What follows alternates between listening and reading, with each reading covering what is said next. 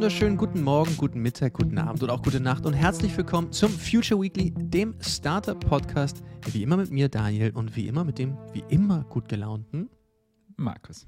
Wunderbar. Und ja, wir haben äh, wieder Deep Dive-Zeit. Und da freuen wir uns immer drauf. Deep Dive ist immer so was richtig Schönes. Da kann man sich den Kaffee zurechtlegen, den Kopf öffnen, denn jetzt gibt es richtig eins auf die Gehirnzellen und das macht uns auch immer Spaß. Für mich auch, denn unser Gast heißt auch Markus. Das wird mich intellektuell sehr herausfordern, immer so ein bisschen zwischen den beiden herumzurudern, aber das werden wir schon hinkriegen. Wenn es dich zu Hause verwirrt, dann wird es auch mich zu Hause verwirren und das hat mich auch jetzt schon verwirrt. In dem Sinne, was für eine fürchterliche Anmoderation. Lieber Markus Müller, ich freue mich sehr, dass du heute hier bist. Servus und hallo. Danke euch zwei für die Einladung. Freut mich sehr, mit euch zu sprechen. Ja, wir freuen uns, dich dabei zu haben. Und ja, wie schon fast traditionell, werde ich mal als Vorstellung vorlesen, was auf deinem LinkedIn steht. Weil LinkedIn ist ja immer totale Wahrheit und nichts als die Wahrheit. Und es steht Product Coach, Advisor and Maker, N26 and Cirque Alum. Soweit, so gut. Das klingt, Markus, also mein Markus, der Kollege Raunig, machen wir es einfach. Der Kollege Raunig nickt da anerkennend, sagt, oh, es läuft. Also wie gesagt, auch wenn du, wenn du bei Video zuschauen solltest auf YouTube, ist okay. Ist okay. Wie reagierst du, wenn jemand zu dir sagt, ah, Markus, was machst denn du beruflich? Was sagst du den Leuten? Wow, das ist, kann man gar nicht so leicht zusammenfassen. Das hängt wirklich davon ab, wer das fragt. Also wenn die Person mehr Kontext aus dem Digitalen hat, dann gehe ich da schneller rein und sage, okay, ich coache Produktmanager, ich coache Startup-Gründer und ich arbeite mit Tech-Teams und möchte selbst wieder gründen.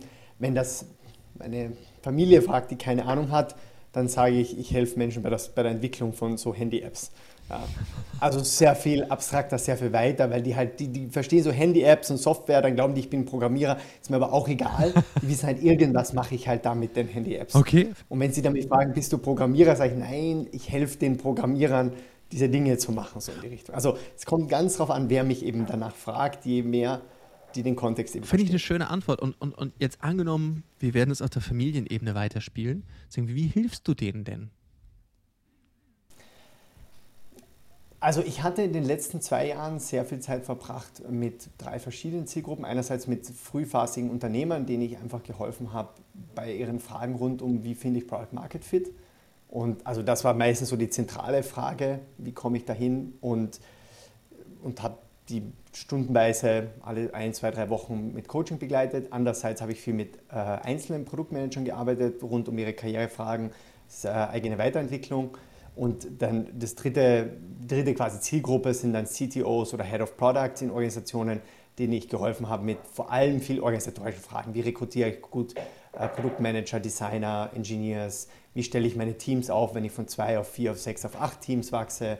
Also viel so Organisationsthemen, teilweise auch Prozessthemen. Das sind so die drei verschiedenen Gruppen, mit denen ich jetzt in den letzten zwei Jahren viel interagiert hatte und da so 50 verschiedene Kunden hatte. Und warum kannst du das? Ich hatte äh, die sechs, sieben Jahre davor ähm, einiges an Zeit in Startups verbracht, unter anderem eben drei Jahre mit N26, eineinhalb Jahre mit Cirque, Elektros äh, Tretroller Sharing Startup und dazwischen noch als Interims Product Lead auch für verschiedene Themen und hatte vor allem diese Phase von 0 auf 100 Engineers oder ein Tech-Team von 0 auf 100 zweimal sehr hautnah miterlebt. Eben bei N26 bin ich reingekommen, da hatte ich zwei Engineers übernommen, keinen Designer, das ganze Tech-Team war groß im Umbruch damals und ich habe dann quasi von null dieses Team aufgebaut und das gleiche bei Cirque eigentlich nochmal gemacht und dann viel reflektiert und gelernt und indem ich irgendwie gefühlt zweimal diese Phase erlebt habe, kann ich mich sehr stark in, diese, in die Probleme dieser Leute hineinversetzen und denen zumindest ein paar Ideen geben, was man halt offensichtlich nicht machen sollte. Ich hatte auch bei meinen Kunden ein, zwei so Corporates dabei, habe gemerkt, denen kann ich eigentlich gar nicht helfen. Ich verstehe deren Probleme nicht. Ich, ich, ich habe nicht die Lust und den Spaß. Also am besten kann ich Organisationen und Leuten helfen, die irgendwie bis zu 100, 150 Leute im Tech-Team haben. Das ist so das Terrain, wo ich mich sehr gut auskenne. Wie bist du damals zu N26 gekommen? Weil das war ja, du warst ja dort einer der ersten Mitarbeiter und wie, wie kommt man dazu, dass man bei N26 dann, dann einsteigt? Was war da davor? Was hat dich überhaupt in diese Richtung gebracht? Also um ein bisschen weiter auszuholen, ich hatte mit, äh, während, während der Schule mal irgendwann ein bisschen Programmieren gelernt. So HTML, also Programmieren, HTML-Seiten bauen. Und habe dann gemerkt, okay, ich, es macht mir Spaß, so kreativ zu sein, irgendwie plötzlich eine Website online zu schalten und habe da irgendwie 50 Euro für eine Website von meinem Onkel bekommen. Und habe dann begonnen, irgendwie Websites, Webseiten zu bauen während der Schule und habe dann meinen Sparkasse-Job im Sommer abgesagt und bin dann so ein bisschen in das Website-Business rein gestolpert, so als Freelancer, wie das viele machen, erstmal für so kleine Firmen, die sich keine professionelle Firma leisten können. Die nehmen dann halt einen jungen Studenten, äh, der so eine Website für sie baut und da habe ich Designen gelernt, ein bisschen Programmieren gelernt und Verkaufen gelernt. Habe dann ganz klassisch an der WU studiert und äh, bin da so ein bisschen ins Unternehmertum reingerutscht, habe im Rahmen eines eigenen Unternehmens dann auch mehr von professioneller Softwareentwicklung kennengelernt. Und nachdem wir das dann abgeschlossen verkauft haben, bin ich eben nach Berlin gekommen in, in, ins Venture Capital und habe einfach mal so diese Startup-Seite äh, wirklich hautnah kennengelernt, vier, vier Monate bei einem VC. Und das Interessante ist eigentlich, wie ich zuerst auf N26 aufmerksam wurde, war, um bei diesem VC, bei Power Ventures, äh, in dem Bewerbungsprozess musste ich drei Startups vorstellen auf, auf einer Slide, in die ich persönlich investieren würde, die maximal zwei Jahre existieren und noch irgendwie keine signifikante Series A oder so gemacht haben. Und ich musste die auf einer One-Slide pitchen.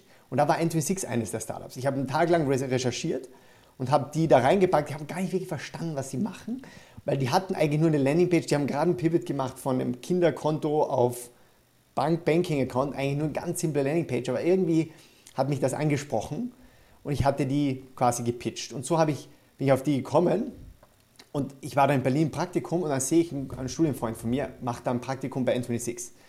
Und dann habe ich die angeschrieben und gesagt, wollen wir mal Mittagessen gehen, erklärst du mir mal, was die eigentlich macht. Äh, und dann waren wir Mittagessen und er hat mich dann überredet, zu N26 zu kommen und dort auch als Founder Assistant mal ein paar Monate zu arbeiten. Ich war mit den Foundern Abendessen, die haben, äh, das hat mich irgendwie sehr, äh, sehr motiviert. Und dann habe ich gesagt, okay, eigentlich gehe ich jetzt nicht nochmal so eine Art Praktikum machen, nachdem ich ein Unternehmen hatte und ich will eigentlich wieder gründen. Ich hatte ein Angebot als Geschäftsführer für eine kleine Bude. Aber irgendwie habe ich gedacht, okay, das ist eine interessante Chance. Und hatte dort zugesagt, war eineinhalb Monate Founder Assistant und dann hatte sich das Tech-Team so stark verändert. Unser Head of Product ist gegangen, unser CTO ist gegangen, unser gesamtes Tech-Team außer zwei Engineers sind gegangen. Und diese Chance hatte ich genutzt, um zu sagen, hey, eigentlich habe ich jetzt eineinhalb Monate hier dem Product-Team geholfen. Ich weiß, wie man grundsätzlich programmiert, ich kann Design, die Basics, ich verstehe Wirtschaft. So eigentlich genau mein Job ist es, Produktmanager sein. Und die Founder haben gesagt, okay, wir geben dir die Chance, du hast eineinhalb Monate jetzt gezeigt, dass du eigentlich sehr viel kannst. Und Valentin, der CEO, seine erste Aufgabe, die er mir gegeben hat, war, setz dich neben den Android-Programmierer, wir launchen N26 in drei Wochen, Android muss auch gelauncht werden, mach das irgendwie möglich. Ich habe halt Tag und Nacht mit dem irgendwie Bugs priorisiert, ihm geholfen, Bugs rauszufinden und da halt so quasi auch gewissermaßen die, den ersten Trust gewonnen. Und da bin ich Schritt für Schritt irgendwie komplett reingerutscht. Ich muss dabei bei ein, zwei Dingen nachfragen, was ich ganz interessant finde. Du hast gerade so beiläufig erwähnt, dass das ganze Tech-Team inklusive CTO und Co. gegangen sind. Was war denn da los?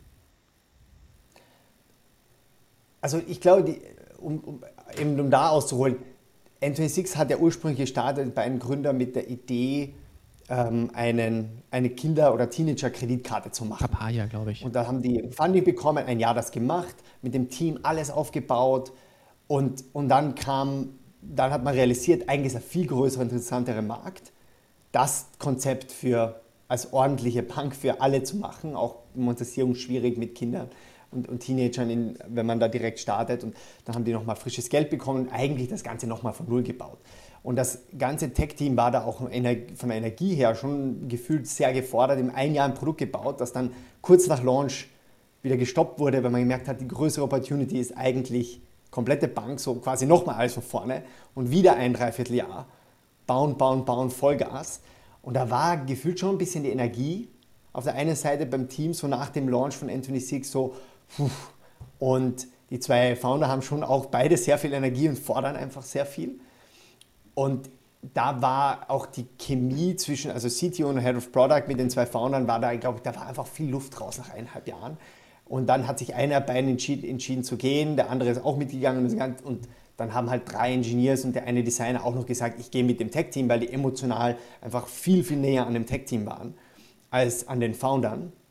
Und ein Android-Programmierer und ein Backend-Programmierer sind geblieben.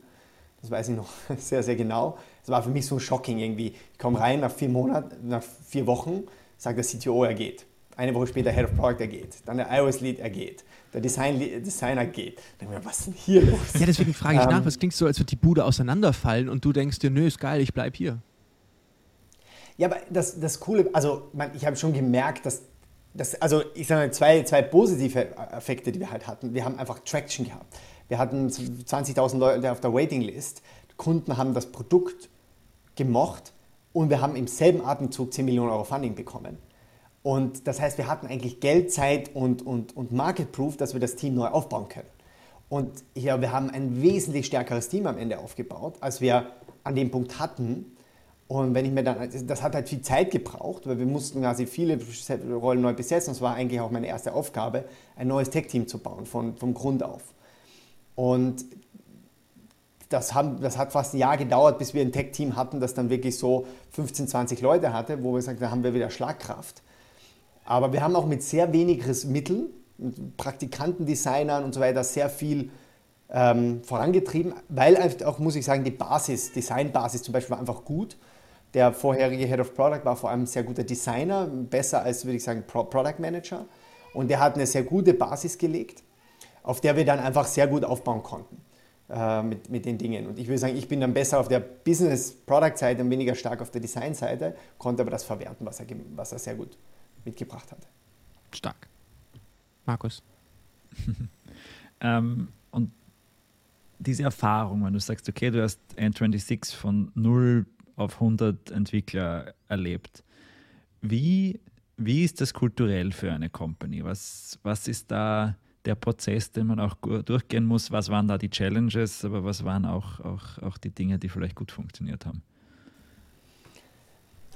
Also du brauchst einerseits Leute, die, die sehr anpassungsfähig sind und kein Problem haben mit permanenter Veränderung. Wir haben uns halt alle sechs Monate gefühlt eine Reorg gemacht und ständig die Organisation verändert und äh, umgekrempelt. Und da, muss, da müssen halt, da, manche Leute können mit dem nicht, mit solchen Dingen nicht. Und, und das haben wir, da haben wir einige gute Hires gemacht, die sehr gut mit dem umgehen konnten und in dem richtig gewachsen sind in so einem Umfeld.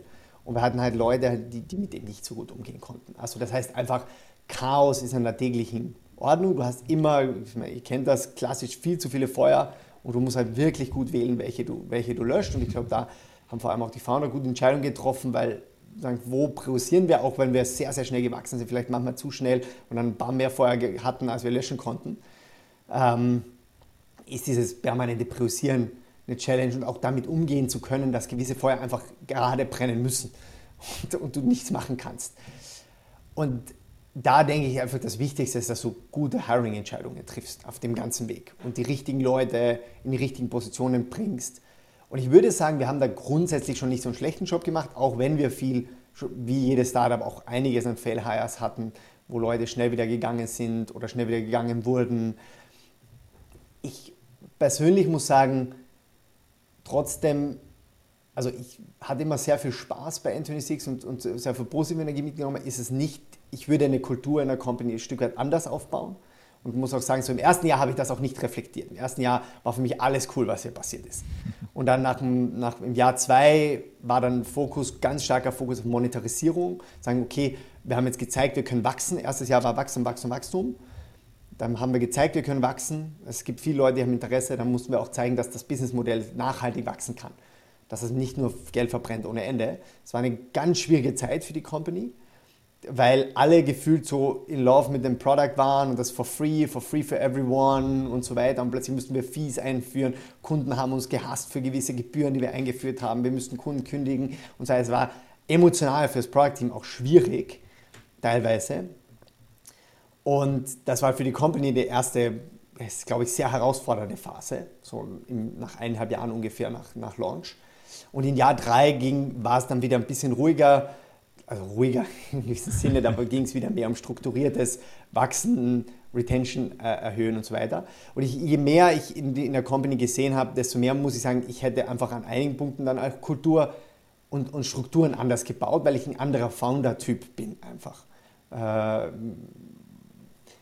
ja, also das mal so sehr allgemein gesagt. Also sehr schwer zu sagen, wo, woran, was haben wir dann wirklich gut gemacht. Ich glaube einfach an vielen Dingen richtige Entscheidung, Timing hat gepasst und,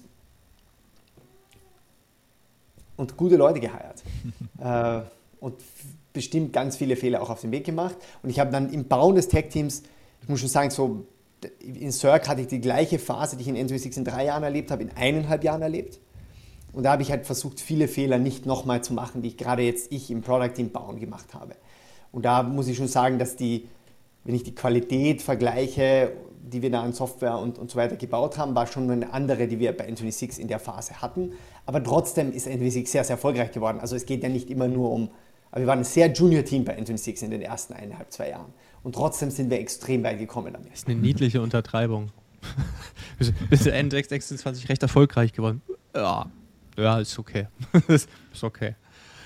Ich, ich, was sich das mir so aufdrängt, so, so, so dazwischen, ist einfach in so, in so Hypergrowth-Themen, wie gehst du, wie bist du mit dem Druck umgegangen? Weil du hast ja wahrscheinlich 48 Baustellen parallel, jeder will was, alles muss funktionieren, jeder sagt, Alter, das muss funktionieren. Boom, und trotzdem musst du nach Hause gehen und schlafen und trotzdem funktionieren Fehler und das war sicherlich eine Reise.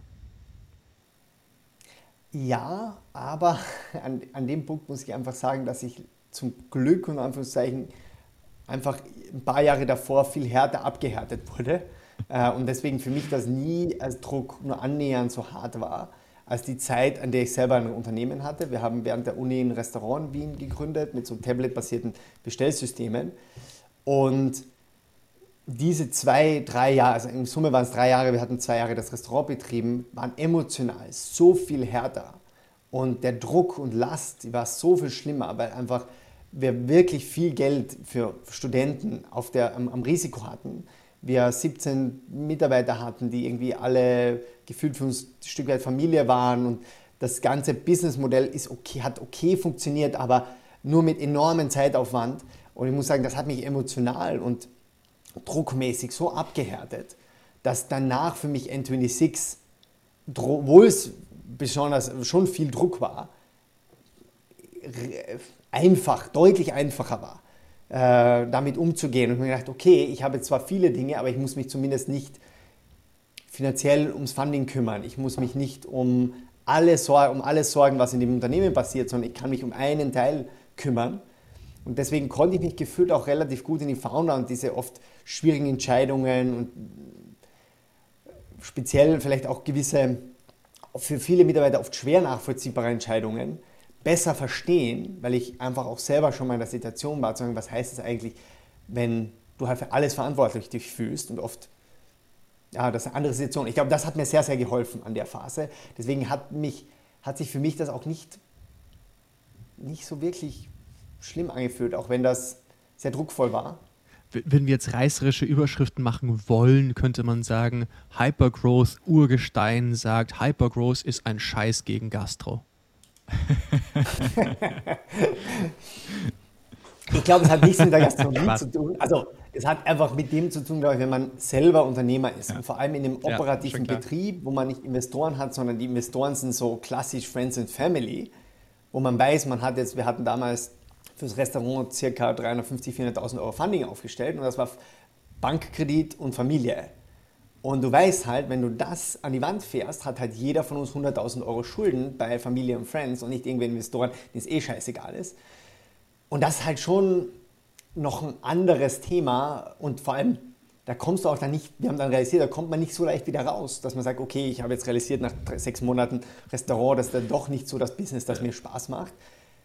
Also das kannst du halt auch nicht so schnell so verkaufen und, und da wieder einfach sagen, okay, jetzt mache ich was anderes. Ähm, und ich glaube, es hat jeder ähnliche operative Betrieb, der sehr, wo du, wir hatten ja keine Ahnung von Gastronomie, wir hatten keine Ahnung von Software, aber haben noch nie irgendwie ein Unternehmen geführt, wenn so viele neue Dinge auf einen kommen, plus dann möchtest du studieren und jeder hat von noch drei Side-Projects gemacht. ich glaube, da, meine Message an jeden wäre einfach zu sagen, die, die Uni-Zeit zu nutzen, um verschiedenste verrückte Projekte zu probieren, sich selber in sagen wir, relativ sicheren Environment mal als Limit zu bringen, mhm. ähm, um, weil man dann einfach, ohne so, dass man ausbrennt, also es kann keiner soll irgendwie ausbrennen, man muss da wirklich schauen, dass man ein gutes Safety-Net hat. Ähm, sei das jetzt, für mich war es oft sehr stark auch meine heutige Frau, damals Freundin, ähm, oder auch sehr gute Co-Founder, mit denen wir einfach dann sehr intensiv diese Probleme durchgesprochen haben und, und uns wieder quasi bestärkt haben gegenseitig. Also ich glaube, diese Grenzerfahrungen im Unternehmerischen früh zu machen, härtet einen, glaube ich, ab, dass man dann auch mit anderen Dingen ganz anders umgehen kann äh, in der späteren Phase. Mhm. Weil man an diese Grenzerfahrungen als Mitarbeiter oft gar nicht so rangelassen wird. Vielleicht nochmal kurz zurück zu N26, ähm, weil du hast vorher das Geschäftsmodell angesprochen. Glaubst du, wird das ultimativ funktionieren? Glaubst du, N26 äh, ja, geht an die Börse und ähm, wird ein eigenständiger Player oder glaubst du, wird das eher eine Acquisition? Also ich glaube, die werden, also ich glaube nicht, dass sie akquisi äh, akquiriert groß, werden, ehrlich gesagt. Ich glaube, die sind zu teuer ja. für eine Akquisition mhm. für die ganzen klassischen Banken, äh, zumindest unter den heutigen Bedingungen. Und ich denke auf jeden Fall, dass das ein eigenständiges Unternehmen sein kann. Also, da wurde sehr viel daran gearbeitet, auch das Unternehmen profitabel zu machen. Und eine, eine Philosophie oder Theorie, mit der man immer reingegangen ist, zu sagen, dort, wo das Geld fließt, bei den Startups, wo das durchfließt, da wirst du immer Möglichkeiten haben, dir ein kleines bisschen abzuzapfen, jetzt im, nicht im Negativen zu sehen, sondern sagen, über gewisse Produkte, weil das Geld fließt schon bei dir durch, du musst nur Dinge finden, für die Leute dann einen Teil bei dir lassen, dann ist, das kannst du immer monetarisieren. Und für Bankservices haben Leute, wurde, da wurde immer Geld gemacht in dem Feld. Du musst dann nur lang genug, kreativ genug sein, um die richtigen Punkte zu finden. Und da vertraue ich darauf, dass die Founder schlau genug sind. Und wir haben, wir haben jetzt eine riesen Customer Base, sind auch, haben riesen Fortschritte in den letzten sieben Jahren gemacht, einfach was das Thema Monetarisierung betrifft. Also da habe ich keine Sorge, dass das Unternehmen eigenständig sein kann. Ist es diese Bewertung gerecht? Das muss, glaube ich, das ist eine andere Frage, das muss man sich dann selber, selber mal ansehen, wie, wie sehr glaubt man einfach an den Zukunftscase und wenn man es dann vergleicht mit, weil gerne dieser Vergleich zu Revolut gezogen wird.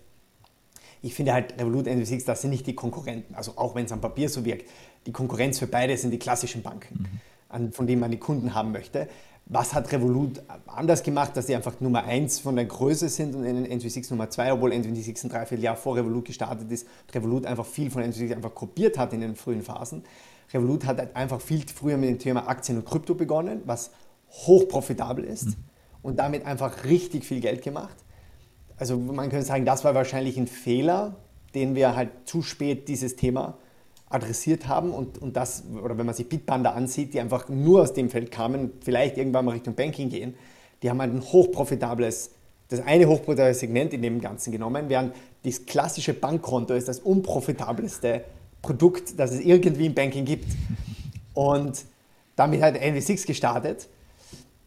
Und ich glaube, der zweite Punkt, den halt Revolut sehr stark genutzt hat, ist dieses ganze Thema ähm, eine, eine Banklizenz, ich glaube in Litauen oder Lettland zu haben, wo man das ganze KYC-Bestimmungen, also die Verifizierungsbestimmungen sind viel lockerer und die haben viel früher auf einer globalen Scale mit viel einfachen Sign-up-Prozess, weil man keine Videoverifizierung braucht, viel schneller gewachsen und N26 hat sehr spät erst dann begonnen, in anderen Ländern die Videoverifizierung abzuschalten, nur dort, wo es notwendig war, die zu lassen.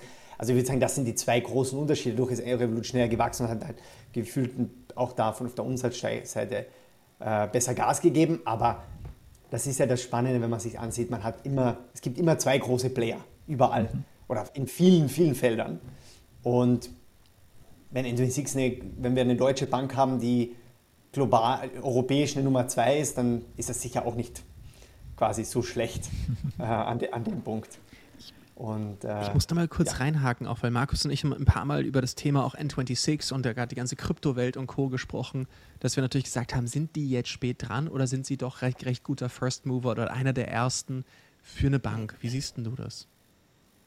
Wer meinst du, ist spät dran? Also wir haben darüber diskutiert, ob N26 sehr spät dran ist, dass sie jetzt quasi in den ganzen Kryptospace hineingehen ähm, oder ob sie sehr früh dran sind für eine Bank. Hm, okay, das, also so meinst du es. Also Das ist wirklich eine berechtigte Frage, weil man muss sich halt überlegen, wer ist die Zielgruppe. Und was sicher dann ein Stück weit unterscheidet, Anthony Six ist deutlich mehr auf die Mainstream-Zielgruppe und hat versucht, wirklich auch klassischen Banken die Leute abzugraben. Und man hat gestartet, wir haben gestartet damals mit Tech-Geeks, Expats. Expats haben einfach den größten Need, den es gibt, ein Bankkonto zu machen, weil irgendwie, wenn du bei einer deutschen Bank ein äh, Bankkonto auf Englisch machen willst, musst du halt zu einer Filiale gehen, eigenen Termin ausmachen und so weiter. Also Expats haben wir, waren halt die wichtigsten Kunden für uns am Anfang. Und dann hast du halt noch so ähm, paar so Young Professionals, die, deren Studiumkonto plötzlich was kostet und sagen, ich will nicht zahlen dafür und die dann aus den Kostengründen switchen. Und dann hat Andrew sich sehr stark Richtung Mainstream gepusht, versucht so Young Families, Young Parents auch äh, in die Segmente zu kommen, die so ein bisschen erwachsener sind, unter Anführungszeichen.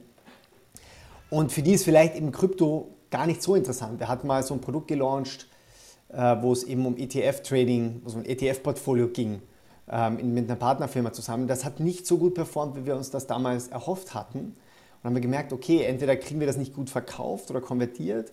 Ich glaube, wir hatten damals auch zu viele Produkte, die wir zugleich gebaut haben. Hätten wir da mehr Dedication auf das Thema gesetzt, hätten wir das, glaube ich, auch sehr gut um, umsetzen können. Aber trotzdem ist es etwas unter der Erwartung geblieben und ich glaube, das haben die auch wieder deaktiviert, weil wir es vielleicht vom Timing und mit der Dedication nicht so gemacht haben, wie wir es hätten machen können. Also von dem her ich glaube, wenn Anthony Six jetzt was macht im Crypto-Space, das den Mainstream anspricht, dann würde ich sagen, sind sie im richtigen Timing. Revolut geht dann ein Stück weit mehr gefühlt auch auf die Tech-Geeks, die Leute, die immer das noch bessere UX suchen in der Bank und so 10% mehr. Aber der normale Durchschnittskunde, dem ist egal, ob das 10% besser ist. Der will, wenn, dann muss das erst zehnmal besser sein oder halt eine riesen Frustration mit einer, mit einer anderen Bank erleben, dass er halt dann wechselt. Das heißt, ich denke schon, dass also die Wechselwilligkeit ist in dem Banking nicht besonders hoch, auch wenn es mehr wurde als noch vor, vor Jahren. Und Revolut hat halt gefühlt sich eher ein Stück weit, meiner Meinung nach, auch mehr bei diesen Leuten angesiedelt, denen wichtig ist, wie viele Features hat man, wie viel Tech-Geek-Geschichten gibt es da und N26 versucht sich ein Stück, Stück weit mehr in der klassischen Masse, also mehr wie eine, eine deutsche Bank, aber modern zu präsentieren, also die Kunden anzusprechen. Und dafür könnte man sagen, sind sie früh dran. Wenn man für, über die Tech-Geeks spricht, wie vielleicht jetzt uns, dafür sind sie spät dran. Also je nachdem, wessen Kernmarkt ich sehe, würde ich sagen spät oder früh. Ich, wäre ich CEO von N26, hätte ich auf jeden Fall wesentlich früher ein kleines Squad gemacht, das einfach mit Krypto im Allgemeinen experimentiert. Ja. Aber vielleicht ist auch eine smarte Entscheidung zu sagen, aller Fokus auf das, was wir gerade ein Problem haben. Ähm, bevor wir jetzt ein bisschen tiefer ins, ins Thema Produktmanagement reingehen, würde mich noch ein, ein Punkt interessieren. Und zwar ähm, gab es in den letzten fünf Jahren oder ich sage jetzt mal fünf bis acht Jahren so drei große Trendthemen, wo gefühlt jeder wie Sie irgendwie ein, ein, ein, Pferd im Rennen haben wollte. Das war zuerst die New Banks, dann waren es die, die Scooter und jetzt die Grocery Delivery. Und du hast Newbanks und, und, und Scooter hast, hast du live miterlebt, äh, jeweils mit Companies. Äh, zuerst die Frage, hat sich von Grocery Delivery jemand bei dir gemeldet? Also hätte es da Möglichkeiten gegeben? Ähm, und andererseits, was glaubst du, könnte der nächste große Hype in Europa sein, nachdem du ja da in der Vergangenheit ganz, ganz gut auch einen Riecher bewiesen hast? Also ich würde sagen, Grocery Delivery und Scooter Ah, sorry, ähm, genau. Ich, ich, würde fast sagen, ich würde Banking nochmal aus, austauschen mit, mit Food Delivery. Ich glaube, das war noch, also auch wenn Banking war, also Bank, das Banking-Thema ist mehr Product First. Mhm. Ich würde immer sagen, so N26 ist 70, 80% Product, 20, 30% Operations. Circ, Kickscooter ist eher 60% Operations, wenn nicht 70% Operations, 30, 40% Tech und Product. Und ähnlich ist das bei Food Delivery, Grocery Delivery.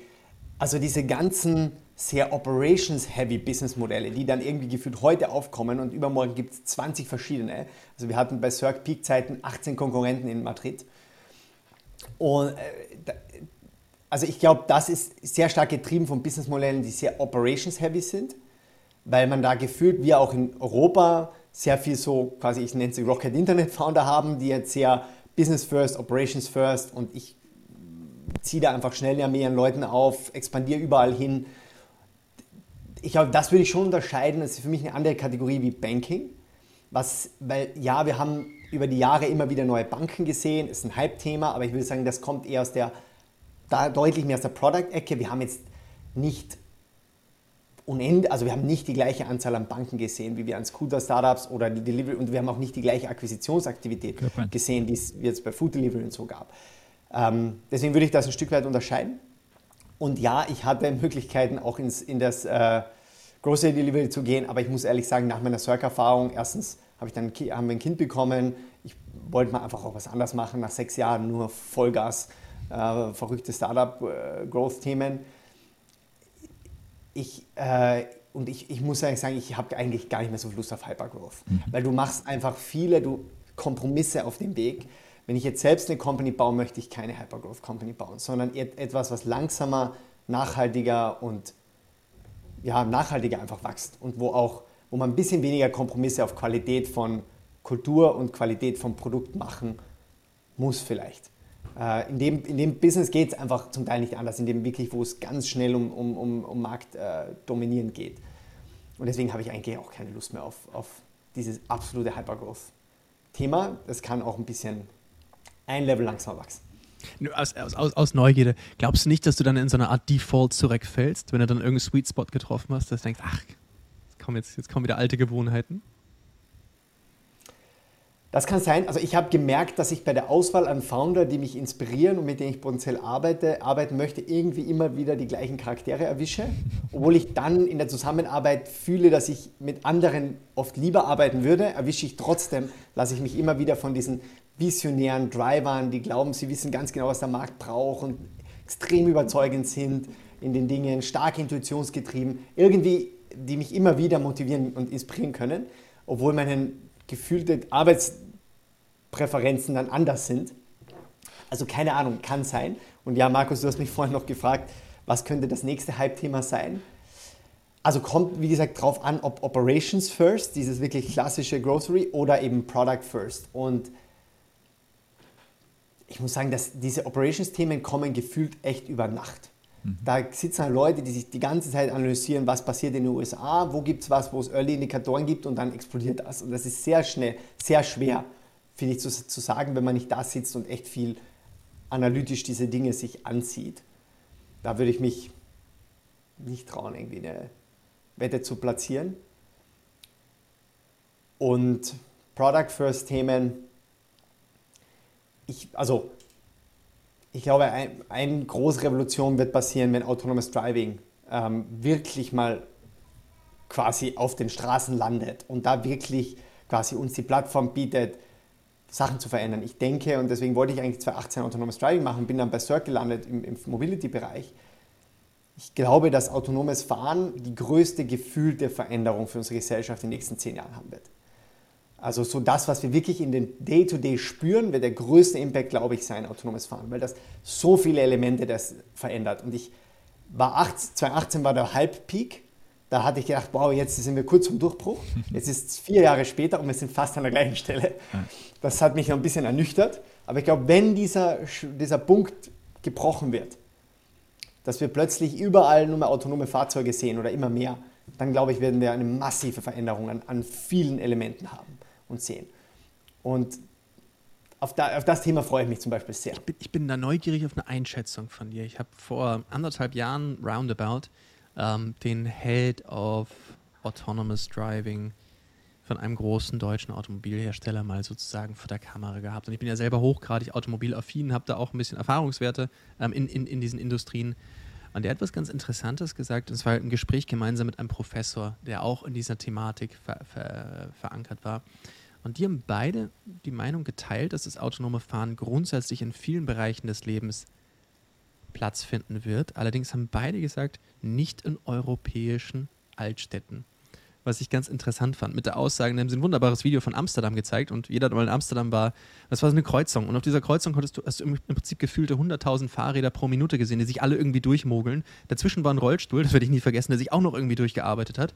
Und dann auch noch irgendwie ein Auto sich vorgetastet hat. Und die haben gesagt, schau, das Problem ist bei autonomem Fahren genau das. Es gibt Regeln und keiner hält sich an die Regeln. Entsprechend wird das Auto einfach nur stehen bleiben.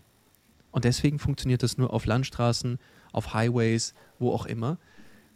Ich fand die Einschätzung ganz smart, weil ich hatte dieses, diese Herausforderung nie so gesehen. Wie, wie, wie findest mhm. du diese Einschätzung? Also ich, ich glaube, dass vielleicht das ein Übergangsproblem.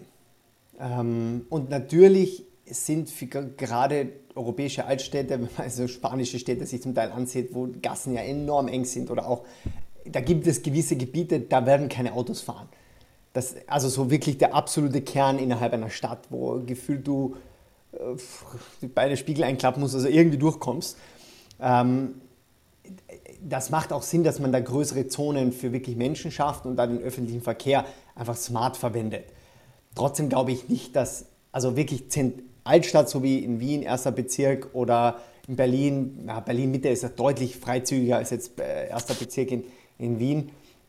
Da wird es sicher Elemente geben, das glaube ich 100 Prozent. Aber das ist immer die Frage, was heißt denn Altstadt? Ich glaube, in Wien, glaube ich, fast allen anderen Bezirken wirst du autonomes Fahren sehen. Und das ist jetzt, also ich, das ist sicher eine Übergangsherausforderung. Und da gibt es eben auch ein spannendes Startup, mit dem ich äh, sechs Monate gearbeitet habe in meiner Coachingzeit, äh, Way, Way Technology, die eben zum Beispiel eine Fernsteuerung von Fahrzeugen machen. Das heißt, jemand sitzt vor drei Screens in einem Büro und lenkt ein Fahrzeug, das halt fährt auf der Straße, so ein Remote Control von einem Fahrzeug.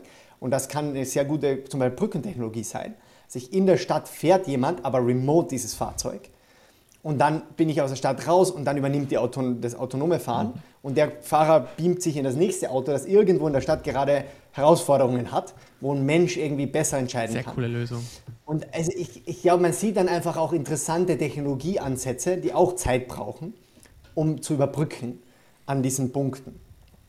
Deswegen glaube ich, wir werden das früher oder später überall. Es macht einfach keinen Sinn, dass Menschen Autos fahren. Und vielleicht gibt es gewisse Zonen, wo es keine Autos Sinn machen das ist vollkommen mhm. fair, aber da machen die heute schon keinen Sinn. Aber nur Menschen zwängen sich halt irgendwie durch. Ähm, genau, das wäre jetzt mein Take. bei dem Super Thema. spannend, Markus. Ähm, ja, ich meine, wenn wir dich da jetzt schon noch als Produktexperten dabei haben, würde mich schon auch interessieren, ein bisschen einen Deep Dive wirklich in, ins Produktmanagement reinzumachen. Ähm, du hast schon am Anfang ein bisschen erzählt, was, was das eigentlich so heißt, Produktmanager zu sein, äh, wie du das auch deiner Familie erklären würdest. Ähm, und du hast gemeint, du, du hast viel Erfahrung, wenn es darum geht, Product Market Fit zu erreichen. Und das ist ja ein Thema, was unglaublich oft auch Early Stage äh, Companies vor Probleme stellt, wo man einfach sich die, die Zähne ausbeißt daran, diesen, diese Magic auch zu finden. Was ist da der beste Weg dahin? Was empfiehlst du deinen ähm, den, den, Gründerinnen und, und Gründern, die, die, du begleitest, um diese, diese Magie des Product Market Fits zu finden? Das ist wirklich die Holy Grail Question. und da kann ich eigentlich nur sagen, ich kann gewisse Tipps geben, wie, wie man, und, und diese Tipps sind auch nicht neu. Und das Interessante ist, trotzdem werden die oft einfach nicht gemacht. Und das Kernthema ist, dass halt gefühlt Founder einfach, ein, also zwei Kernthemen. Einerseits sind die oft viel zu weit weg von den wirklichen Kunden- und Kundenprobleme. Das heißt, die versuchen irgendein oberflächliches Problem wird entweder deutlich überbewertet und sagen, ja, das ist wirklich ein großes Problem, aber wenn die dann eigentlich tiefer reingehen würden, merken sie überhaupt kein Problem. Oder das Underlying Problem ist ganz ein anderes, mhm. als das an der Oberfläche ja. im Moment birgt. Das heißt, wirklich Problem verstehen oder es ist, manchmal ist es auch nicht ein Problem, sondern die Opportunity wirklich zu verstehen, ist was, was vielen sehr schwer fällt, einfach weil, weil ganz viel Bias mitwirkt. Äh, viele Founder haben enormen Confirmation Bias. Die, fragen, die, die, die hören nur das, was sie hören wollen.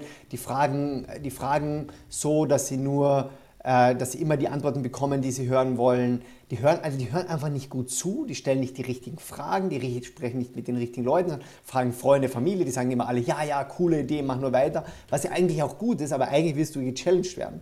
Die wollen aber oft gar nicht gechallenged werden an den Fragen haben, sagen, wir haben keine Zeit für Research, wir bauen lieber gleich, dann sage ich immer, bauen ist die teuerste Art, um zu validieren. Es gibt halt so viele andere Methoden, um eine Idee zu validieren, die ich ums nicht und ich muss es nicht bauen, das Produkt. Und das ist so quasi der Kern von Product Discovery, ist quasi, wie kann ich etwas validieren, ohne es zu bauen, den Demand validieren oder die, die, die, die, die Desire der Kunden. Und das ist, glaube ich, der eine Punkt. Man muss sehr genau versuchen mit möglichst wenig Mitteln zu verstehen, ist das wirklich was, was Leute haben wollen oder auch nicht und warum wollen sie es haben. Und der zweite Aspekt dabei ist, wer will das haben. Und da sehe ich beim Definieren der Zielgruppe, sind, generalisieren Leute immer massiv. Das ist, da gibt es keinen Fokus, keine Klarheit. Die sagen, ja, unsere Zielgruppe sind Young Profe äh, nicht nur Young Professional, das wäre schon eh schon scharf, also Leute, die irgendwie digital affin sind. Was ist denn das für eine Zielgruppendefinition? Das kann wirklich alles sein. Oder selbst Studenten ist eine schlechte Zielgruppendefinition. Manchmal könnte Student gut sein, aber ob du jetzt ein Student bist, der nebenbei studiert oder Fulltime, macht für manche Produkte einen Riesenunterschied. Ob du ein Student bist, der ein Expert ist oder hier lebt und hier studiert, macht einen Riesenunterschied. Ob du ein Student, der ein Fernstudium oder ein lokales Studium macht, kann einen Riesenunterschied machen. Ob du ein Student bist, der gutes finanziellen Background hat oder halt minimalste finanzielle Mittel, kann für gewisse Produkte einen Riesenunterschied machen. Für manche auch nicht. Das heißt, ich muss einfach sehr genau die Parameter und Charakteristiken verstehen, die für mein Produkt oder für dieses Problem wirklich relevant sind, um sehr genau zu wissen, was ist diese Nische, die ich erstmal attackiere. Und ich habe viele Founder und auch Investoren haben Angst, Nischen zu attackieren. Die sagen immer, ja, der Markt muss groß und breit und alles und weiß nicht was sein. Und das stimmt, wenn ich auf die Vision schaue. Die Vision muss groß sein. Die Vision muss einen großen Markt bedienen können. Aber der erste Schritt zur Vision muss brutal nischig sein. Ich habe eine kleine Streitmacht, die muss ich dort an einem Punkt einsetzen und nicht zerstreuen auf ganz viele Dinge. Und deswegen dieses, dieses dieses Fokussieren auf eine Zielgruppe und deren Problem wirklich verstehen, dort etwas Traction aufbauen und von dort dann entweder mehr Probleme dieses Kunden lösen oder die Kundengruppe expandieren und sagen, okay, jetzt gehe ich auch und verbreitere das Problemfeld auf andere Kunden. Das ist was, was in der Theorie so simpel klingt aber so schwer ist. Gibt es da eigentlich in der Praxis, weil ich meine, das, das, das können wir nur unterstreichen, das ist, das ist so wahr und so, und so super am Punkt gebracht. Gibt es da eigentlich so ganz konkret Tools, die du zum Beispiel verwendest oder die du empfehlen kannst, wenn Leute sagen, ja, finden wir geil, wie machen wir das? Weil wenn du sagst, das, das Bauen ist die teuerste Art zu validieren, dann sagst okay, dann musst du irgendwie Research betreiben. Ja, wie machst du das denn? Ja, also es kommt immer darauf an, was ist deine riskanteste Annahme. Und da gibt es verschiedene Methoden, um riskante Annahme zu testen. Und eines der Bücher, die ich hier absolut empfehlen kann, ist ähm, Testing Business Ideas von, von Strategizer. Das sind 44 Experimentiermethoden, sehr pragmatisch erklärt für verschiedene Problemfelder. Und das ist für mich so die Bibel des Experimentierens, die irgendwie jeder Founder und jede Product-Person zu Hause haben sollte. Und eine meiner Lieblingsmethoden ist zum Beispiel Landingpage-Testing. Ich sage immer Foundern, wenn du dein Produkt nicht verkaufen kannst, dann baus nicht. Bau eine Landingpage, nimm ein paar hundert Euro und schau, dass du Sign-ups bekommst für deine, für deine Warteliste. Wenn du das nicht hinbekommst, fang erst gar nicht an zu bauen. Wenn du das nicht irgendwie verkauft bekommst und in der B2, das B2B-Äquivalent dazu wäre LOIs, also Letter of Intents, einzusammeln. Ich habe mit einem Startup gearbeitet, die haben quasi begonnen und in der ersten Woche haben die 800 Cold-E-Mails rausgeschickt an verschiedenste kleine Businesses. Und hatten dann für die Woche danach, die haben so einen Klick-Prototypen schnell zusammengehackt und designt, wo man einfach so ein bisschen durchklicken kann, so ein CRM-System für Small Businesses. Und die hatten da 35 Calls geschedult. Und da haben die in den 35 Calls ihren Klick-Prototypen vorgestellt und gesagt, wir wollen so ein bisschen Research machen, haben das erst als Research-Call auch positioniert und denen das vorgestellt und die, die, diese Leute haben ja keine Ahnung, dass das gar nicht existiert, das Produkt. Die haben gesagt, ja, das Produkt ist quasi fertig und, und, und, und alles ready. Und von den 35 haben dann 13 oder 14 ein LOI für, mit ihnen äh, unterschrieben, dass wenn das Produkt ready ist, dass sie in den drei Monaten Pilot machen würden und dann auch einen starken, und dann, wenn nach der Pilot äh, erfolgreich ist, auch in den Zahlen der Subscription von denen dem Eurobetrag übergeben würden. Das ist natürlich nicht bindend, aber es ist schon ein starkes Signal. Die haben dann diese 14 Firmen analysiert und gemerkt, okay, die eine Hälfte sind äh, Steuerberater und, und Anwaltskanzleien und die andere Hälfte sind irgendwie Handwerksbetriebe und haben dann begonnen, da zu verstehen, okay, das sind anscheinend Zielgruppen, die irgendwie über, übergeordnetes Interesse an dem haben. Die versucht besser zu verstehen, haben mit denen nochmal Follow-ups gemacht, um zu validieren, okay, ist das wirklich interessant, haben gemerkt, okay, da gibt es wohl noch eine dritte Zielgruppe und auf die sind die dann am Ende am meisten raufgegangen, irgendwie Ärzte. Und das heißt, einerseits einfach mal Fake Sales betreiben dann verkauft mal das Produkt. Das kann ich für B2B und B2C machen und schauen, wer würde denn das Produkt kaufen, wenn ich es hätte. Und dann mit den Leuten, die das Produkt gekauft haben oder Interesse daran gemeldet haben, Prototype-Testing machen. Einfach, aber wirklich Click-Prototypes mit denen testen, schauen, ist das Interesse da und versuchen ein Level mehr Commitment zu, von denen zu bekommen. Das kann eben B2B ein LOI sein, das kann im B2C ein Level of Commitment ist zum Beispiel Referral. Dass ich im Interview, wenn ich den Kunden einen Prototyp zeige, frage, hast du zwei Leute, denen du mir empfehlen kannst, wo du glaubst, sie hätten auch Interesse, die ich auch interviewen kann. Wenn du kein Referral bekommst, ist ein starker Indikator, dass irgendwie die Person sich nicht wohlfühlt, das weiter zu empfehlen, keinen zu empfehlen und so weiter. Da gibt es verschiedene so qualitative Merkmale, auf die ich achten kann um zu sagen, okay, da scheint doch ein gewisses Commitment da zu sein bei den Leuten. Also reines User-Interviewing ist immer ein zentrales Element. Ich würde das connecten immer mit eben Landingpage-Tests, Advertisement-Tests oder wenn ich schon eine bestehende Applikation habe, was wir bei N26 regelmäßig gemacht haben, ist so Fake-Door-Tests. Wir haben irgendwie ein Pop-up gezeigt nach dem Login, hey, hier ist ein neues Feature, das, das und das und das bekommst du, sign up now oder irgendwie skip und wenn die Sign Up Now geklickt haben, haben wir gesagt, sorry, Produkt gibt es noch gar nicht, aber hier kannst du dich absignen, wenn du Interesse hast. Wir wollen beste Produkte für dich bauen und hatten irgendwie innerhalb von einem Tag 10.000 Klicks, wussten, okay, haben Leute Interesse daran oder nicht. Das kann ich machen, wenn ich schon bestehende Audience habe, dann kann ich darüber validieren und, und testen. Wenn ich keine Audience habe, dann muss ich das über so eine Landingpage zum Beispiel äh, lösen oder machen. Stark. Äh, danke erstmal danke für den Tipp. Entschuldigung, Markus, kanntest du das Buch? Na, in der Form nicht. Ich habe es also, gerade bestellt. ja, ich habe dir zugegeben, geil, das muss ich jetzt unbedingt lesen. Danke für den Tipp. Mhm. Finde ich cool. Entschuldige, Markus, mach weiter. Haben wir schon eine Buchempfehlung rausgehauen, bevor wir überhaupt gefragt ja, super. haben. Super. Aber ein, Punkt, wo ich jetzt kurz nachhaken will, weil wir gerade am Donnerstag darüber gesprochen haben. Ähm, da haben wir nämlich über, über Terranos gesprochen. Und ähm, wo siehst du die Grenze zwischen Fake Selling, was okay ist, wo man eine Vision verkauft, und wo ist dann, sage ich mal, das, was wirklich Betrug ist, wo äh, man aufpassen muss, dass man ja, Leute nicht hinters Licht führt. Ah, great. Also ich glaube, der Unterschied ist immer, zahlen Leute dann wirklich dafür oder nicht? Fließt da Geld oder nicht?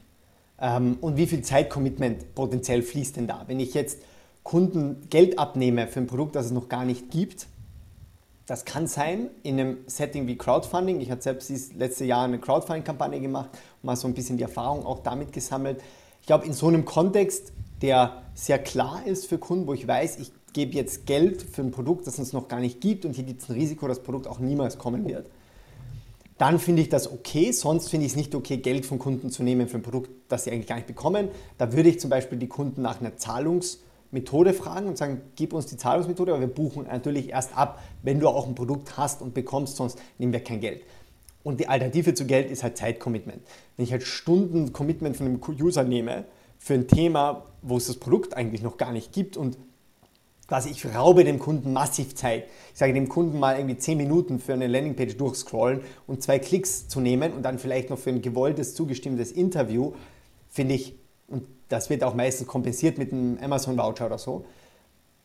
Ist, finde ich, fair. Aber wenn ich jetzt einen Kunde irgendwie, weiß ich nicht, einen zweistündigen Test machen lasse, für irgendwie online tausende Fragen ausfüllen mit dem, mit dem Versprechen, dass die danach was bekommen und dann kriegen die gar nichts, das finde ich auch nicht fair, mhm. wenn die dann irgendwie zwei Stunden ihrer Zeit investieren für gar nichts.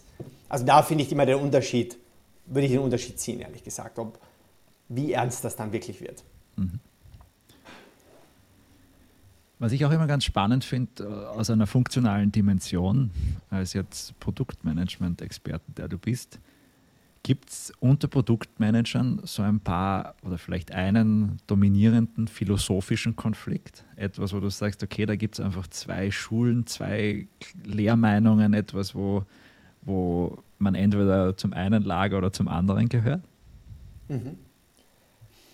Ich würde sagen, da gibt es jetzt zwei, die jetzt in dem Produktmanagementfeld gewissermaßen zu sehen sind, wo vor allem die, die Management-Ebene, denke ich, Konflikte hat, weniger die einzelnen PMs. Der eine ist, ähm, ich würde sagen, der Facebook-Google-Ansatz und der andere ist eher der Amazon, ähm, Zalando hat das Modell auch stärker, die Trennung von Delivery und Discovery.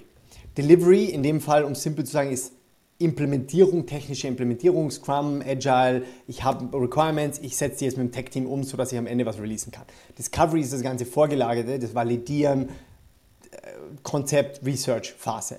Und äh, zum Beispiel ein Facebook oder ein Google haben eine sehr starke Idee oder Ideologie von ein Product Manager und das End-to-End. -End. Von ersten Idee bis zu Go Live und die Daten anschauen und sagen, verbessere ich das oder nicht, das liegt mit einer Person. Facebook kann das ähnlich oder auch gleich von dem, was ich weiß. weiß. Amazon, von dem, was ich mitbekommen habe, über Interviewing von Produktmanagern von Amazon zum Beispiel, haben da viel den klareren Split und sagen, wir haben Produktmanager, machen nur Discovery, Concept Research, werfen, und sehr übertrieben gesagt, werfen das Konzept über den Zaun zu einem Delivery Manager, der dann die Implementierung ownt.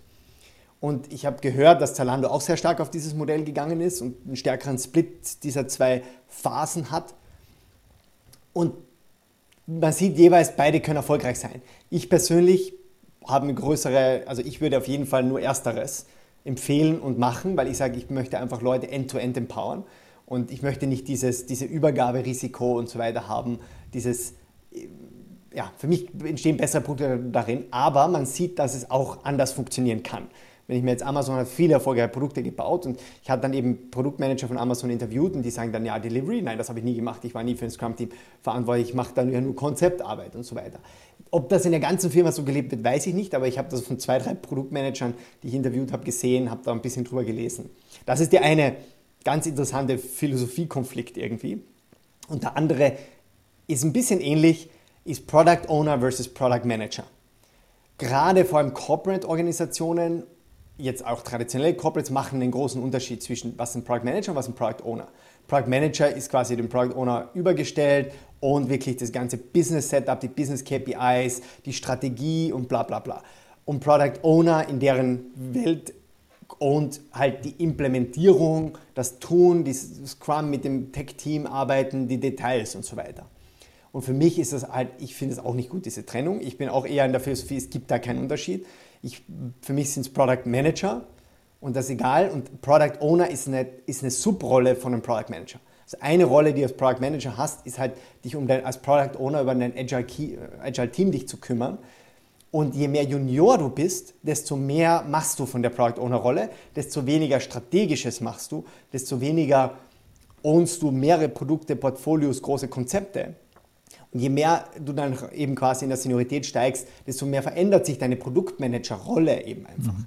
Und deswegen würde ich nicht so klar trennen zwischen dem Product Owner, Product Manager, weil es so eine Zweiklassengesellschaft im Produktmanagement erzeugt, wo Leute sich dann nicht gewertschätzt fühlen. Das hat einfach nur Negatives in der ganzen, in dem ganzen Setup. Trotzdem machen das noch immer viele und verstehen das auch nicht. Es wird viel debattiert darüber. Das ist so quasi innerhalb der Produktwelt Konflikte und dann gibt es viele Konflikte, die es gibt zwischen Product und Business. Da gibt es wesentlich mehr und wesentlich verhärtetere äh, Konflikte. Mhm.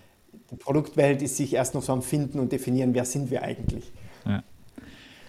Und du jetzt für angehende Produkte oder jemand, sagen wir mal, es kommt jemand aus, aus, aus der Uni raus und der sagt, ihn würde das interessieren, ein Produktmanager zu werden oder mhm. generell coole Produkte zu bauen. Ähm, was was ist da als, als erster Schritt smart? Ich glaube, du, du, du selbst unterrichtest ja auch in dem Bereich, aber vielleicht auch mal auch, auch darauf hinuntergebrochen, was sagst du, ist da ein, ein 80-20-Advice? Also wo schafft man mit noch relativ wenig Erfahrung, relativ wenig Input, relativ viel Outcome schon? Mhm. Ich würde diese Antwort massiv abkürzen, indem ich sage, ich habe einen Artikel dazu geschrieben, drei Wege, wie man Produktmanager wird. Es gibt nämlich drei sehr unterschiedliche Wege. Und das auf meinem Medium-Blog oder Medium-Ding könnt ihr da einfach Three Proven Ways a Path to Become a Product Manager. Da habe ich das, weil ich eben diese Antwort schon so oft geben musste, also einmal runtergeschrieben. Jeden, den das interessiert, würde ich einfach darauf verweisen und ihr könnt dann gerne mir auf LinkedIn schreiben, wenn ihr noch mehr Fragen dazu habt. Äh, weil du einfach die drei sehr unterschiedlichen Wege, ich quasi meinen Weg so als Founder Assistant early reinstolpern und mitwachsen. Es gibt den Associate Weg, wo ich sage, ich bin ich gehe in eine größere Organisation, die ein offizielles Associate-Programm hat, wo ich Schritt für Schritt in dieser, in dieser Organisation wachsen kann. Oder ich mache den Transition-Weg. Zu sagen, ich bin Marketing Manager, ich bin Operations Manager, Business Development, irgendwo an der Schnittstelle zu Product und mache eine interne Transition, wenn eine Lücke offen wird in der Firma. Und, und Transition, trans, machst du diese Transition, das habe ich auch sehr, sehr oft gesehen. Sehr gute PMs in meinem Team sind aus so Internal Transitions gekommen. Und da gibt es Vor- und Nachteile für jedes. Ich liste die da auch auf, da kann man sich selber auch suchen und sagen, was passt am besten zu mir. Und wenn ihr euch interessiert für welche Skills brauche ich als Produktmanager, verweise ich auf den zweiten Artikel oder dritten Artikel, den ich geschrieben habe, der eben rund um das Thema Decoding Product Management geht, sondern welche Skills auf welchem Level sind notwendig. Und da habe ich so eine Matrix entwickelt über die letzten sechs, sieben Jahre. 26 Skills auf vier verschiedene Level, Associate, Product Manager, Lead Product Manager und, und, und Executive. Da könnt ihr sehr genau reinlesen, was sind so Skills, die man vor allem jetzt mal als Associate aufbauen sollte, was wird da erwartet und äh, findet ihr auch auf meinem Medium, wenn euch das interessiert. Cool. Schon gefunden, werden wir auch in die Shownotes tun und ich follow dir jetzt auch gleich mal. Finde ich gut. Gerne. Super, dann würde ich sagen, ähm, gehen wir in unsere Speedround, oder Danny? Machen wir das. Finde ich, find ich sehr, sehr fein. Ähm, und die Speedround, da geht es um das Thema Lifehacks und Learnings. Und eigentlich war ja auch das letzte, die letzten 45 Minuten, 50 Minuten sehr stark auf deine Learnings bezogen. Allerdings, was ist dein größtes Learning? Dein, dein größtes, größtes Learning.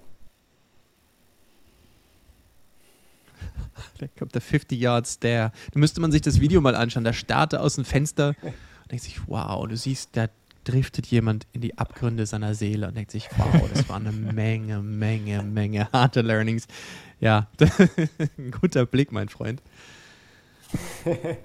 Ich würde sagen, für mich ist das Allerwichtigste kontinuierliche Selbstreflexion. Und sich selber eine, einen guten Weg zu suchen, das gut zu strukturieren, wie man selbst reflektiert über das, was man erlebt hat.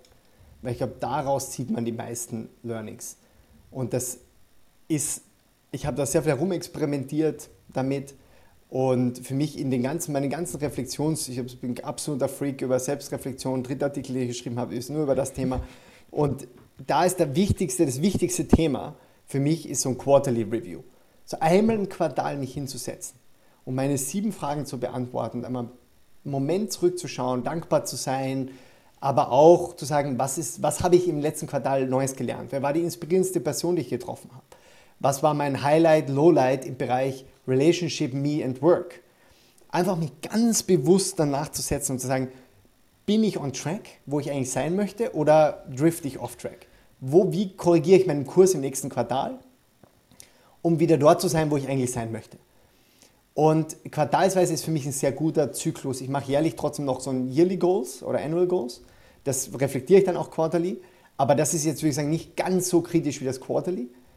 Äh, und ich mache auch so wöchentlich was und so weiter. Aber das Quarterly ist wirklich das, wo ich sage, der beste Zeitpunkt, um so um holistisch genug, aber auch nicht zu long-term, dass man da irgendwie was bewegen kann. Und ich würde sagen, sich da selbst zu zwingen, das zu machen und einen Kalender-Entry jedes Quartal zu haben und den auch wirklich durchzuführen, so eineinhalb Stunden zu nehmen und das einmal runterzuschreiben, ähm, ich glaube, das ist so das ist das, wo ich gelernt habe, wirklich selbst zu lernen und zu scalen. Mhm. Starke Antwort. Ich möchte bei einer Sache kurz nachfragen. Sehr viele Founder, mit denen ich spreche, sehr viele Leute so in unserem Umfeld sagen immer, weißt du, ich, ich würde gerne mich weiterentwickeln, ich würde gerne mehr lesen, eigentlich müsste ich das tun, ich müsste mehr schreiben, aber ich habe irgendwie nicht so die Zeit. Wie machst du das mit dem Thema und, und wie gehst du damit um? Persönliche Weiterentwicklung, Zeit für dich, Zeit für Growth? Ich glaube, einer meiner größten Fehler in den ersten zwei Jahren N26 ist, dass ich mir genau keine Zeit genommen habe zu lesen. Ich bringe immer gern wieder den Punkt auf, sagen, ich habe ein Buch gelesen in der ersten Woche, in den ersten Wochen, wo ich Head of Product, die Head of Product Rolle übernommen habe. Und dann habe ich das gleiche Buch zwei Jahre später gelesen und ich mir gedacht, es gibt es nicht, wie viele Fehler ich gemacht habe, die in dem Buch drin stehen. Und weil ich irgendwie gefühlt nicht genug, also Bücher helfen so beim Reflektieren. Ich glaube, es bringt nichts, drei Bücher zu lesen und dann zu machen, sondern ich muss Bücher lesen oder Artikel lesen, während ich Dinge mache, damit ich dies, das connecten kann. Und ich für mich habe gemerkt, dass einfach so Audiobücher einfach besser funktionieren. Ich schaffe es nicht, physische Bücher zu lesen, also nicht mir die Zeit zu nehmen, physische mhm. Bücher zu lesen, aber Audiobücher beim Joggen gehen, in, im öffentlichen Transport. Also ich habe so Momente, wo ich dann einfach Audiobücher höre und da schaffe ich es dann doch, meine 10, 12 Audiobücher zu hören im Jahr. Das ist das, was ich mir auch immer dann selbst vornehme. Das hat funktioniert für mich und, ähm, und sehr bewusst zu wählen, welche Kanäle lese ich. Ich bewundere das zum Beispiel mit Markus letztes Mal gesprochen, wie viele Kanäle er verfolgt und, und, und am Radar hat. Ich schaffe das halt gar nicht. Und für mich ist halt, ich habe herausgefunden, so dieser Medium Weekly Digest, mhm. die schicken mir da 10, 15 Artikel, die echt Da habe ich fast jedes Mal einen Artikel dabei, den ich mir dann in meine persönliche Library gebe und so eine kleine Library aufbaue. Und ich versuche halt dann zumindest das zu lesen. Aber ich muss ehrlich, ehrlich sagen, passiert dann meistens so, dass ich dann alle vier, fünf Wochen mir nehme, um die alle der letzten vier Wochen zu lesen. Aber zumindest so das Thema zu lesen. Es ist schwierig und Schreiben, würde ich sagen, ist noch mal schwieriger. Also lesen kannst du sehr passiv. Das Schreiben, beim Schreiben finde ich es das Schwierigste anzufangen.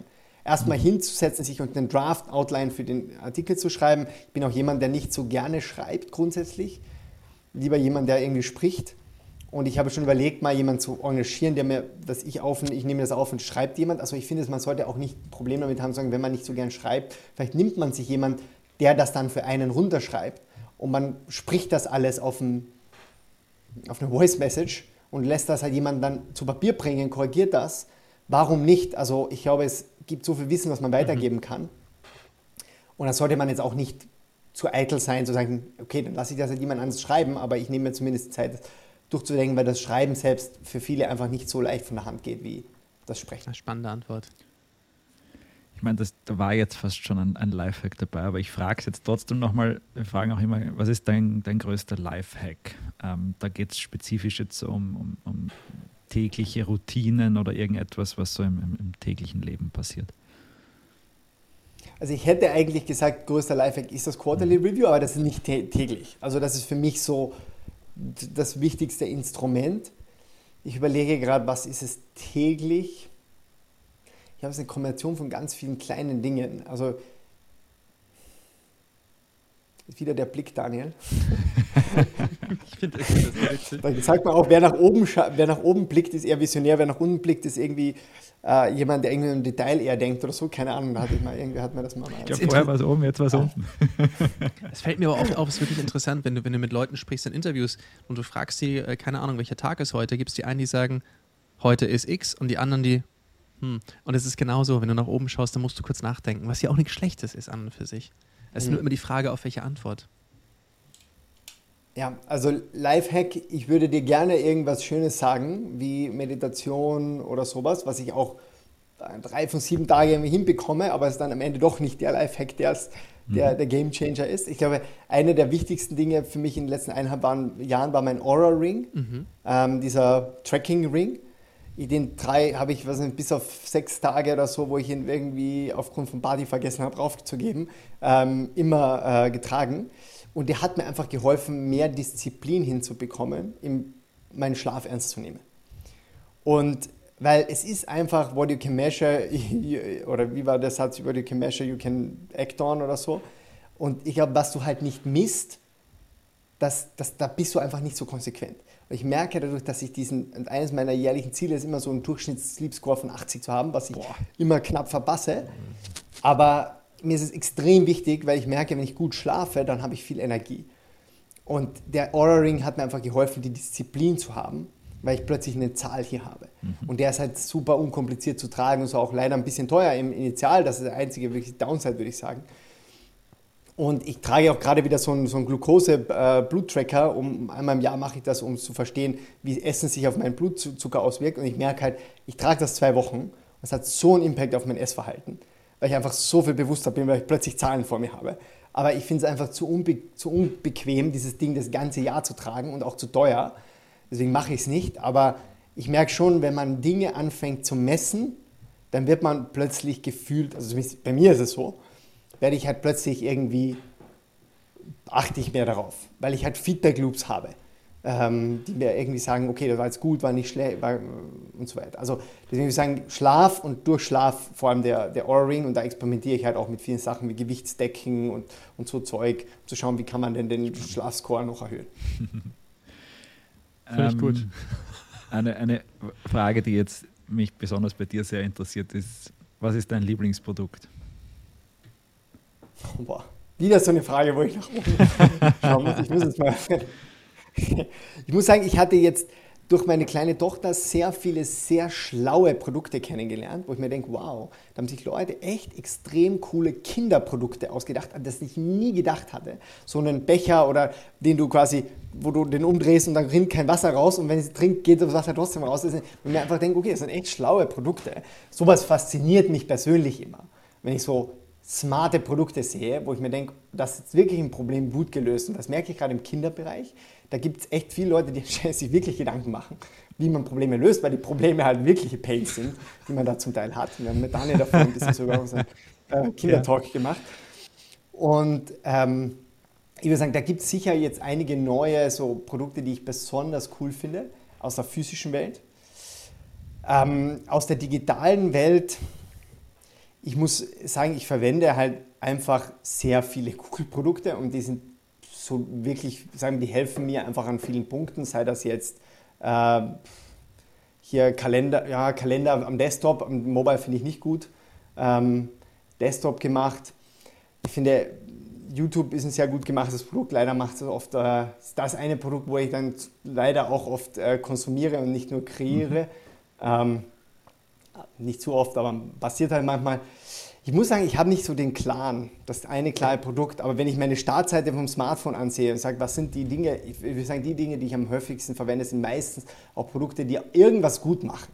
Weil sonst würde ich die auch nicht, also oder sind einfach das einzige im Segment, was eher selten ist. Und hier habe ich halt dann, weiß ich nicht, äh, Spotify, Audible finde ich technisch nicht gut.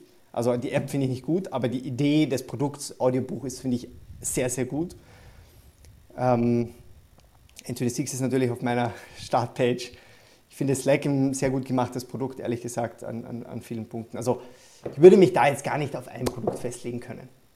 Was ist das Beste? Ich, hab, ich, ich könnte dir überall einen Kategorie-Champion nennen, wahrscheinlich, den ich persönlich bevorzuge. Das wäre auch ein ganz eigener Podcast. Ich glaube, da würden auch eine ganze Menge Leute zuhören. Finde ich gut. Ah, Markus, magst du die nächste Frage auch gleich stellen? Die ist, die, ist, die ist auf deinem Mist gewachsen. Die gefällt mir sehr, sehr, sehr gut. Die ist die erste, erste Mal, dass wir sie stellen. Ja, ja. Finde ich gut. Also das ist eigentlich Daniels Frage, aber heute habe ich die Ehre. Was ist dein Lieblingsschimpfwort? Was sagst du, wenn du dir mitten in der Nacht an deinem Schreibtisch die Zehe anhaust und hoch auf jautzend schreist? Ich glaube, ein ganz klassisches Scheiße. Scheiße. Schön. ich glaube, es ist einfach ganz klassisch. klassisch. Oder ich weiß nicht, ob es klassisch ist, aber ich würde, das würde ich sagen äh, in der Nacht. Ich glaube, Fuck um, und Scheiße sind. Muss ich mir ein bisschen abgewöhnen, damit ich das nicht zu schnell der Kleinen beibringe. Das sind so die klassischen Worte. Hast du schon den Lego-Schmerz gelernt? Nein, noch nicht, oder? Nein. Das, das sagen auch Eltern, das habe ich auch noch nicht erlebt, dass der schlimmste Schmerz der Welt ein Scheiß ist gegen den Moment, wenn du das erste Mal nachts auf einen Lego-Baustein trittst. Das scheint scheinbar infernalisch weh zu tun. Da bin ich gespannt. Freue ich mich jetzt schon sehr drauf. Ja? Schön bin auch gespannt. Ich freue mich drauf, weil ich auch gerne selbst äh, Lego gespielt habe. Ja, ist cool, oder? Das, das Lustige ist, bei Lego merkt man ja auch, da sind echt die Produkte dabei für die nächste Generation von Eltern. So zum Beispiel gibt es äh, von Lego irgendwie einen Porsche 911 für 300 Euro. Und man weiß, das ist nicht für Kinder, das ist für die Mamas und die Papas. Gerade die Papas, die sagen, hier Schatz, es braucht unser zweijähriger Sohn unbedingt. das, ist, das ist fantastisch. Das stimmt. Also man merkt das bei Kinderprodukten massiv, dass sie oft einfach für Eltern designt werden und Eltern glauben, das braucht man. Wie viel Zeug wir gekauft haben, was die Kleine ein, zweimal verwendet hat, dann doch nicht mehr, weil wir gedacht haben, man braucht das. Also Eltern kann man schon gut viele Sachen verkaufen, muss man echt sagen. Das ist echt verrückt. Siehst du, das eine Sache, das muss ich noch kurz reinwerfen. Ich hätte gerne von, von der Wohnung von meiner Frau und mir gerne einmal die Woche so eine Art äh, äh, Foto von unserem Wohnzimmer gemacht, wie sich das mit der Ankunft unseres Sohnes verändert. Weil genau das, was du sagst, ist, wir haben jede Woche haben wir so ein, zwei neue Dinge, die da irgendwo landen. Und ich bin gespannt, wie sich das in den nächsten ein, zwei Jahren noch verändern wird. Es ist unfassbar. Man probiert alle möglichen Dinge aus, die man unbedingt braucht. Und dann ist man so, hm, ein paar Sachen bleiben. Aber egal. Mein Freund, ähm, wir haben eigentlich nur noch eine Kategorie übrig, auf die wir schon sehr, sehr, sehr gespannt sind. Wäre interessant, wie dein, dein Aura-Ring da jetzt drauf reagiert. Ähm, das sind die Moonshots und Predictions. Und es geht darum, dass du eine Prediction machen kannst. Das heißt, da sagen wir, das wird definitiv so passieren, no pressure, aber alle warten darauf, auf dein Wort zum Sonntag. Und, also eine, hat, und ein ja. Moonshot. Das ist das große Denken. Prediction hatte ich im Vorfeld der, des Talks schon gesagt, dass mir das extrem schwer fällt, weil ich eigentlich gar nicht so strukturiert wie ihr über das Thema nachdenke, obwohl ich viel strukturiert über Dinge nachdenke. Und ich würde sagen, da lehne ich mich jetzt mal einfach nicht zu weit aus dem Fenster und mache eine Prediction, wo ich mir einfach sehr sicher bin, nämlich dass die, der, die Nachfrage an digitalen Skills, vor allem aber auch in Produktmanagement, Produktdesign und Engineering massiv noch steigen wird in den nächsten Jahren. Und wir ein, der War of Talent hat erst begonnen, mhm. glaube ich. Und das wird mit dem vor allem, dass die ganze Welt globaler, in, dem, in dieser Workspace globaler wird. Deswegen glaube ich, eines der größten Herausforderungen für, Star, für Firmen wird es einfach, sich da zu positionieren. Weil wenn ich sehe, was ist das eine Thema, das jeder Founder zu mir bringt, als größten Schmerz, ist es immer, kennst du jemanden, ja. der diese Rolle führen kann? Ich brauche den morgen, ich habe nicht so viel Geld und keine Ahnung. Die ganze Zeit. Und im Moment ist es ganz schlimm, wenn das Thema Product Designer, da gibt es einfach so wenig Leute, die wirklich diese pro holistische Product Design Ausbildung haben. Es ist leichter eine Transition. Gefühlt gibt es mehr Leute, die man aus Business in Produktmanagement abziehen und schnell ausbilden kann. Und da sehe ich einfach diesen More of Talent. Ich glaube, das, werden wir, das wird sich dieses Jahr weiter zuspitzen, weiter, weiter zuspitzen, weil eben die Bildung einfach, das dauert länger, bis man Leute ausgebildet hat. Es dauert, das, der, der Nachfrage, auch Corporates kommen drauf, okay, wir brauchen digitale Talente und so weiter.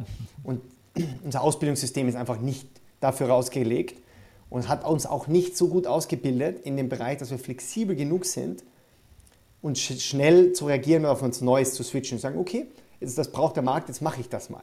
So wurden wir leider nicht ausgebildet. Deswegen, ich glaube, man muss fundamental viel am Bildungssystem ändern. Ich finde das leider gar nicht gut, so wie das ist. Es gibt ein paar sehr gute Ansätze. Ich bin ein Riesenfan von der Code University in Berlin, an der ich ähm, auch unterrichte. Ist einfach großartig, finde ich, aber mehr so Konzepte brauche es an allen Leveln äh, an Ausbildung. Dann könnte man dieses Thema auch besser adressieren. Das war das Erste. Moonshot hat auch mit dem Thema zu tun. Mein Moonshot wäre, dass ich glaube, in, keine Ahnung, 15, 15 Jahren gibt es einfach einen Score, den ich bekommen kann, der sagt, du passt so gut zu dieser Firma und diese Firma passt so gut zu dir. Weil eigentlich kann ich, habe ich so viele Daten über jemanden. Ich beantworte einfach 10, 15 Fragen für was sind meine Präferenzen und die Firma beantwortet 10, 15 Fragen und dann schaue ich mir alle Leute in dieser Firma an. Was sind deren Präferenzen? Wer ist lange dabei? Wer ist happy? Warum sind die Leute happy? Wie interagieren die miteinander? Wer ist der Leader? Welchen Leader hatte ich in der Vergangenheit? Welcher Leader gehört zu wem? Und kann quasi relativ genau errechnen, wie wahrscheinlich ist es, dass ich zwei Jahre oder länger in dieser Firma bleibe. Und dieses unnötige Interviewprozess von irgendwie sieben Interviews, Reference Calls und am Ende weiß ich erst nicht, ob die Person passt oder nicht. Das ist der größte ökonomische Waste of Time von Firmen, aber trotzdem notwendig heute. Und ich glaube, wenn wir halt an einen Punkt kommen können, wo man diese Transparenz kreiert, das Wert für alle Seiten, nämlich hey, Menschen finden einfach Jobs, die besser zu ihnen passen. Weil ich glaube, es gibt wenig Leute, die einfach grundsätzlich nicht am Arbeitsmarkt zu gebrauchen sind es ist immer nur eine Frage, wo passe ich hin? Und für jeden gibt es irgendwie gefühlt, finde ich, gibt es Firmen, wo die passen. Und jeder sucht im Moment nach den paar gleichen Kriterien, deswegen fallen einige Leute durch und andere schaffen es rein. Und ich glaube, da könnte man sehr viel lösen in dem Bereich. Aber das ist ein harter, langer Weg mit viel Data Privacy Dingen, viel Implementierungswege. Und ich glaube, wenn eine Firma am stärksten dafür aufgestellt wäre, wäre es wahrscheinlich LinkedIn die könnten an dem, an dem Thema am stärksten arbeiten. Die haben die größte Datenbank, was das Thema betrifft. Mal sehen, also was wir da sehen werden. Aber das wäre jetzt so mein Moonshot. In Zukunft kriegst du einen Score und weißt, ah, die Firma hätte ich noch zwei Punkte mehr. Soll ich da wirklich hingehen? Warum? Also, da muss ich kurz einhaken. Das ist ein Wahnsinns-Moonshot. Und das Lustige ja. ist, weil wir, weil wir im Vorfeld ja auch immer wieder heute ein bisschen über Blickrichtung gesprochen haben. Ich sage immer Startups, wenn ich Pitch-Training gebe, sage ich, hab immer einen zweiten, der die Reaktion der anderen Seite beobachtet. Und wenn du dir den Clip nochmal anschaust, in dem Moment, wo du es formulierst, Kollege Raunig und ich schießen beide zeitgleich nach oben und du siehst unser Hirn so, fuck, das ist smart. Mhm recht hat, ein Nicken. Und es ist so interessant, wie du erstmal super geile Idee und zweitens von der Körpersprache. So manchmal formulieren Leute eine Idee und man so, ja, ja, finde ich gut. Nach dem Motto, ja, ja, habe ich eh schon tausendmal gehört, cool, no pressure. Aber das war gerade, wir haben beide gleich reagiert. Beide diesen Blick nach oben, so, mhm. wow. Also finde ich cool. Genau der Pain also. Ja, we know the pain. Und, und wirklich am Punkt, auch wirklich schön formuliert. Also ich glaube, LinkedIn wird wahrscheinlich gleich nochmal wieder anklopfen und sagen, mein Freund, wir hatten hier ein sehr interessantes Paket. Na, oder wir machen ein Startup. Ja. Genau, ja. Die Schwierigkeit bei dem ist einfach zu sagen, wo fangst du an, wie kommst du da hin? Das ist, äh, glaube ich, sehr, sehr schwierig. Ja. Ich habe da schon mal ein bisschen diskutiert mit einem Bekannten dazu. Ich möchte auch in diesem Jahr wieder selbst was gründen. Äh, ich habe jetzt keine Lust mehr auf zwei Jahre Consulting, haben mir gereicht. ich möchte wieder gründen und äh, spätestens Q2 da loslegen. Ich habe jetzt alles Consulting abgedreht, mache nur noch einen Produktmanager-Kurs, falls es jemand interessiert. Product Discovery startet in eineinhalb Wochen, nächste Session. Und genau, und, und sonst selbst, wieder selbst gründen und einfach auch einige Dinge anders machen. Da müssen wir ihn nochmal einladen. Just saying, das wäre spannend. Also finde ich, finde ich, finde ich auch. Ich habe ich hab dann doch noch eine Frage, die ich noch nachziehen möchte. Wir haben ja die wunderbare Entrepreneurship Week, wo wir mit Austrian Startups das Ziel verfolgen, Unternehmertum so normal wie Skifahren zu machen. Angenommen, du könntest ein Learning an alle Schülerinnen und Schüler in Österreich vermitteln. No pressure auf dich. Ich würde sagen, schau mal, also wenn ich da was einbringen könnte, dann wäre es das, um eine neue Generation herauszubilden. Was wäre das?